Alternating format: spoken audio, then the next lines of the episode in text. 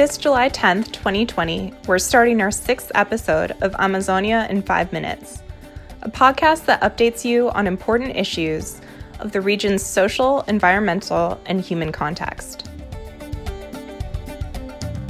This week's musical tip is Ben Charles, a singer, composer, and guitarist from Roraima.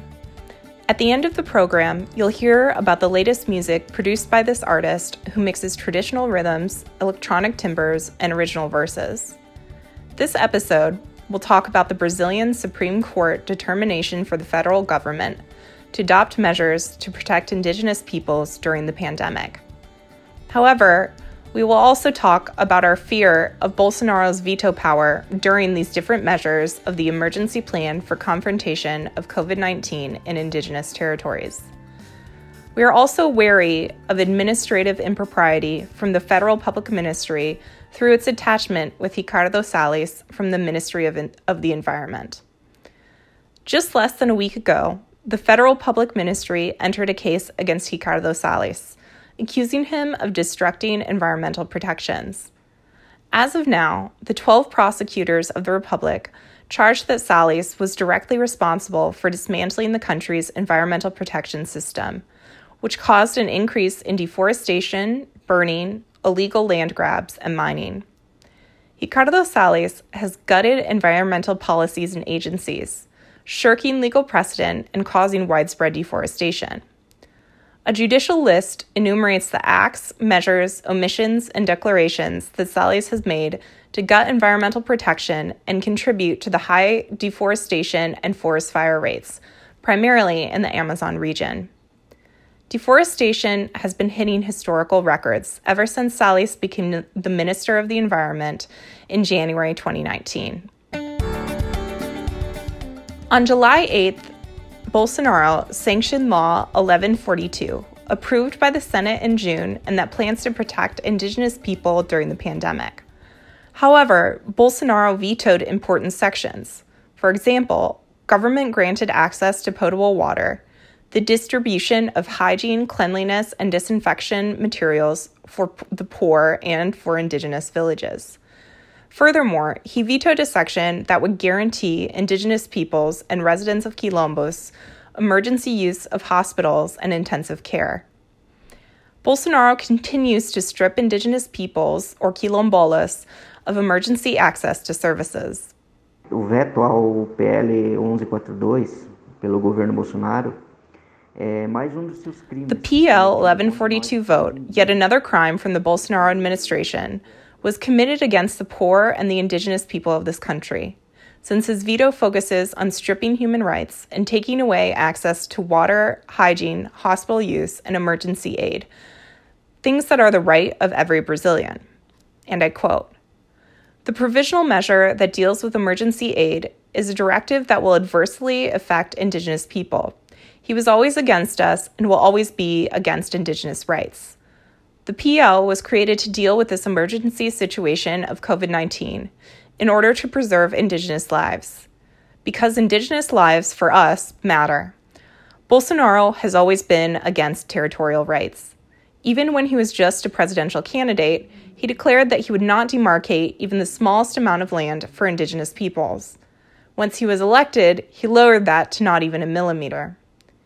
This is very serious because people depend on the demarcation of these lands to create policies for Indigenous people, policies that would particularly focus on public health, which now has the greatest implication of all for Indigenous lives. End quote.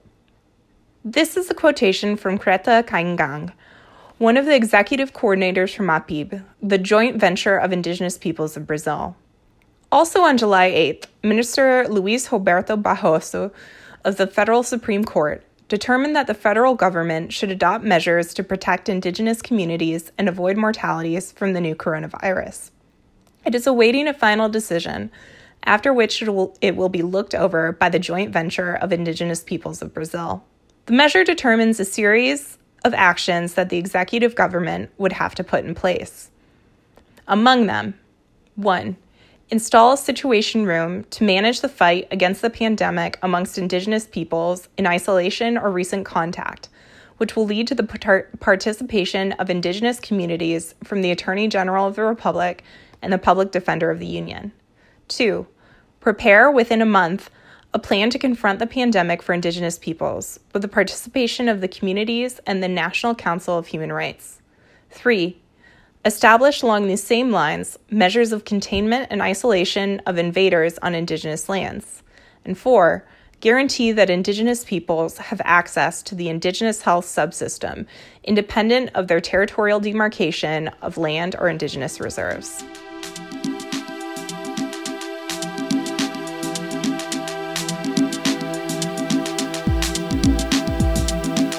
And now we'll take you out to the sounds of O Amor e a Esperança em Tempos de Aquecimento Global, or Love and Hope in Times of Global Warming, by the artist Ben Charles from Roraima.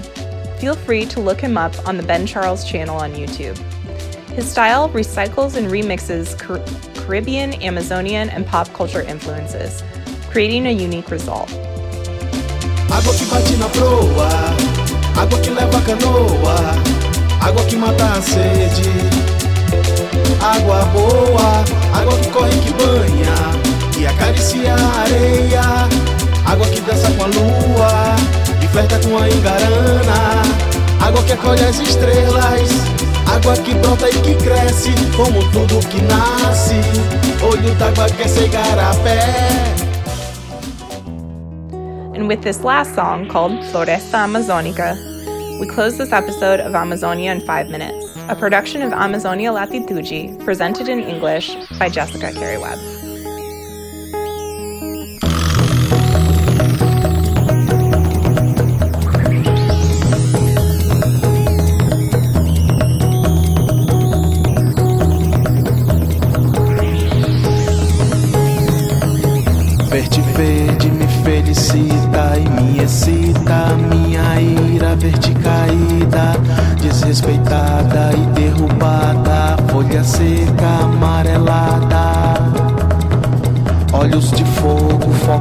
Selva pele vermelha sola rachada Querem teu sangue, o teu suor, as tuas vidas, o teu remédio, a tua risada, o teu assédio, a tua pisada. Ó oh, minha selva, ó oh, minha relva, o teu tesouro,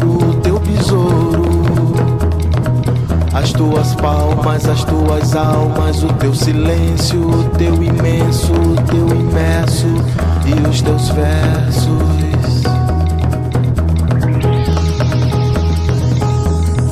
A tua fala, a tua flora, a tua fauna, a tua aurora.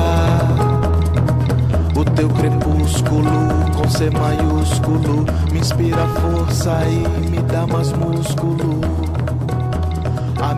Vida desprevenida, desarribada, ó minha selva, ó pátria amada.